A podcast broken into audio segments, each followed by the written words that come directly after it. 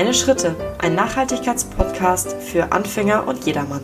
Hallöchen, schön, dass ihr wieder eingeschaltet habt bei einer neuen Folge des Podcasts Kleine Schritte. Ich habe gute Laune und deswegen habe ich jetzt spontan beschlossen, dass ich jetzt eine neue Folge aufnehme. Und passend zu meiner guten Laune und der Sonne draußen geht es in dieser Folge um Grillen, beziehungsweise und nicht um die Tiere, nicht um Chimini, sondern um die Grillsaison und wie man nachhaltig grillen kann. Die Geräusche in meinem Podcast hören nicht auf. Jetzt ist es nicht mehr der Rasenmäher draußen, so wie in der letzten Folge, sondern netterweise der Computer direkt, der einfach beschlossen hat, dass er jetzt rumkrumpfeln will. Also bitte entschuldigt, falls das ein bisschen lauter ist. Ja, wie gesagt, das heutige Thema ist die Grillsaison. Wie kann man da überhaupt nachhaltig sein? Was ist überhaupt unnachhaltig? Die meisten kennen wahrscheinlich genau eine Sache, die unnachhaltig ist. Das ist die ganze Alufolie, die man verwendet. Und ansonsten äh, weiß man vielleicht überhaupt nicht, dass manche Produkte einfach auch nachhaltig, nicht nachhaltig sind oder beziehungsweise nachhaltiger sein könnten. Ne? Deswegen fange ich jetzt einfach mal an. Wir haben insgesamt 1, 2, 3, 4, 5, 6 Unterpunkte. und der erste Punkt ist, benutzt bitte kein Einweggrill. Einweggrill, Grills kennt, glaube ich, jeder von allen möglichen Discountern. Ähm, diese bieten die natürlich an für ganz, ganz wenig Geld, für 2, 3 Euro, glaube ich. Ähm, mit denen kann man dann genau einmal grillen, deswegen ja auch ein Einweggrill. Und da muss man sie wegschmeißen. Ich habe zum Beispiel hier zu Hause auch noch einen von vorletzten Jahr sogar noch. Aber man muss einfach sagen, dass die überhaupt nicht umweltfreundlich sind und Aluschalen sind auch gesundheitsschädlich. Das kommt auch dazu. Allein deswegen sollte man diese schon nicht verwenden. Und da man sie, wie gesagt, nur einmal benutzt, ist es ein totales Wegwerfprodukt. Punkt Nummer zwei. Grillen bitte nur mit heimischer Kohle, beziehungsweise heimischer Holzkohle. Denn Grillkohle kommt oft aus Ländern und äh, Ländern von weiter weg und wird hier rein importiert nach Deutschland. Außerdem kommt relativ viel Grillkohle sogar noch von Abholzung, illegaler Abholzungen von Regenwäldern und Tropen.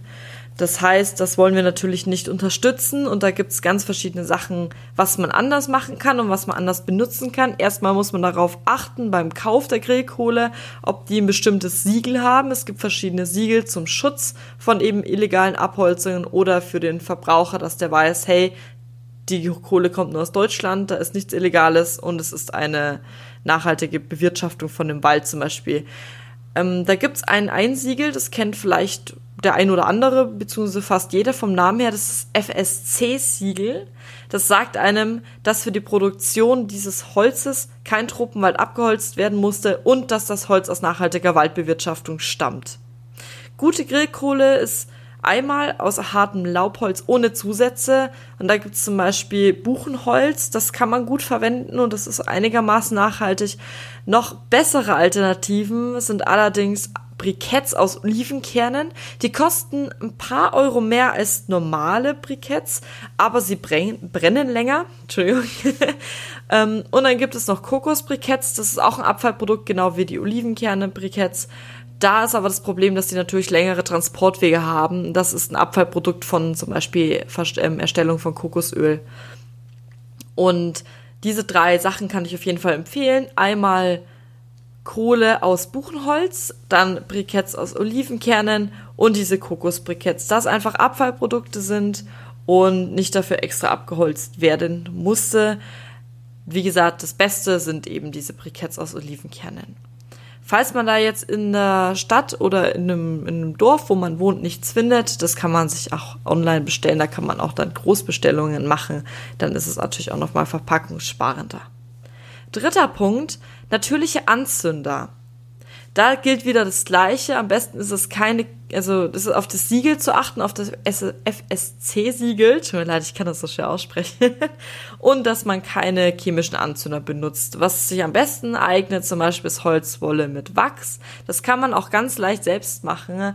Da verlinke ich euch auch gerne in die Show Notes eine Anleitung, wie man sich die selbst macht, die Anzünder.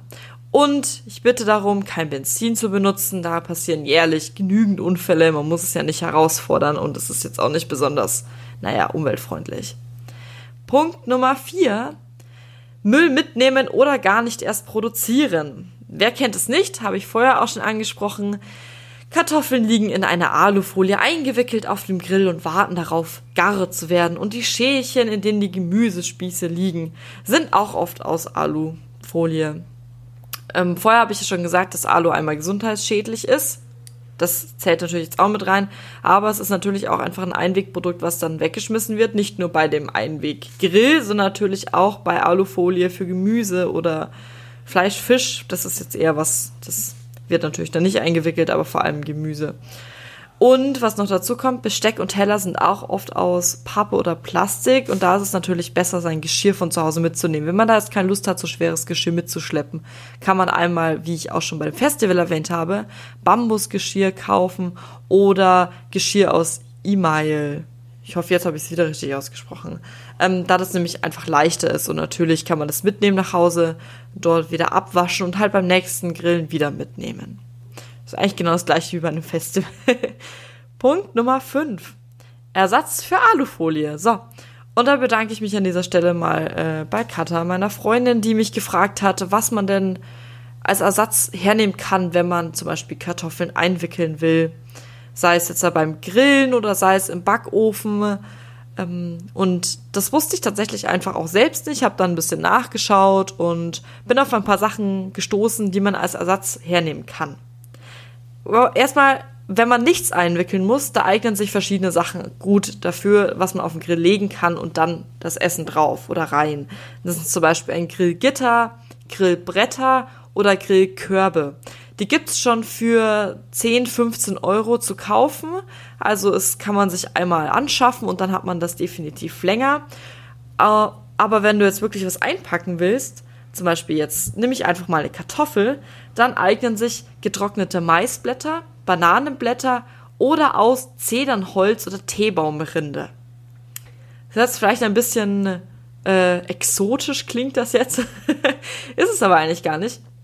Die kann man sich auch, also online kann man sie sich super leicht kaufen, aber auch in einigen größeren Supermärkten gibt's das mittlerweile. Äh, vielleicht sowas wie Teebaumrinde nicht, aber auf jeden Fall Bananenblätter oder Maisblätter. Mm, und Zedernholz und Teebaumrinde zum Beispiel haben ein besonders rauchiges Aroma. Das heißt, die eignen sich eben vor allem natürlich für Fisch und Fleisch. Und letzter Punkt, wenn wir schon bei Fisch und Fleisch sind, was kommt denn auf den Grill? Wenn du Fleisch grillen willst, dann natürlich am besten Biofleisch, beziehungsweise Fleisch vom, naja, Bauern, den man kennt, des Vertrauens. Und ähm, meide die marinierten Billigprodukte aus dem Supermarkt. Marinade kann man einmal selbst gut machen und das ist einfach nachhaltiger, umweltfreundlicher und naja auch gesünder, muss man mal sagen. Am besten natürlich ist es, wenn man vegan oder vegetarisch grillt. Da gibt's ja unzählige Alternativen mittlerweile, ähm, ohne Fleisch zu grillen und natürlich aber auch einen vollen Genuss zu haben. Da gibt's Grillkäse wie Halloumi, Feta. Ich glaube, Halloumi ist ein Grillkäse, hoffe ich jedenfalls. Dann Ersatzprodukte, Würstchen, äh, keine Ahnung, wenn man Lust hat auf Steak, dann sowas oder eine Hühnchenbrust oder äh, Ersatz Soja-Hühnchenbrust. Dann natürlich Gemüsespieße, habe ich vorher schon erwähnt. Aber auch süße Sachen kann man ganz gut auf dem Grill machen, wie Bananen in der Schale zum Beispiel. Da kann ich euch auch gerne noch was verlinken. Das war's jetzt auch schon. Es waren schon alle Punkte. Ich wünsche euch auf jeden Fall eine schöne, nachhaltige Grillsaison.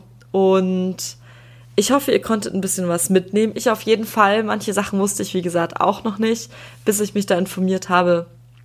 Und deswegen freue ich mich jetzt schon, mein, mein erstes nachhaltiges Grillerlebnis dieses Jahr zu haben. Und ich wünsche euch einen wunderschönen Tag. Bis dann. Tschüss.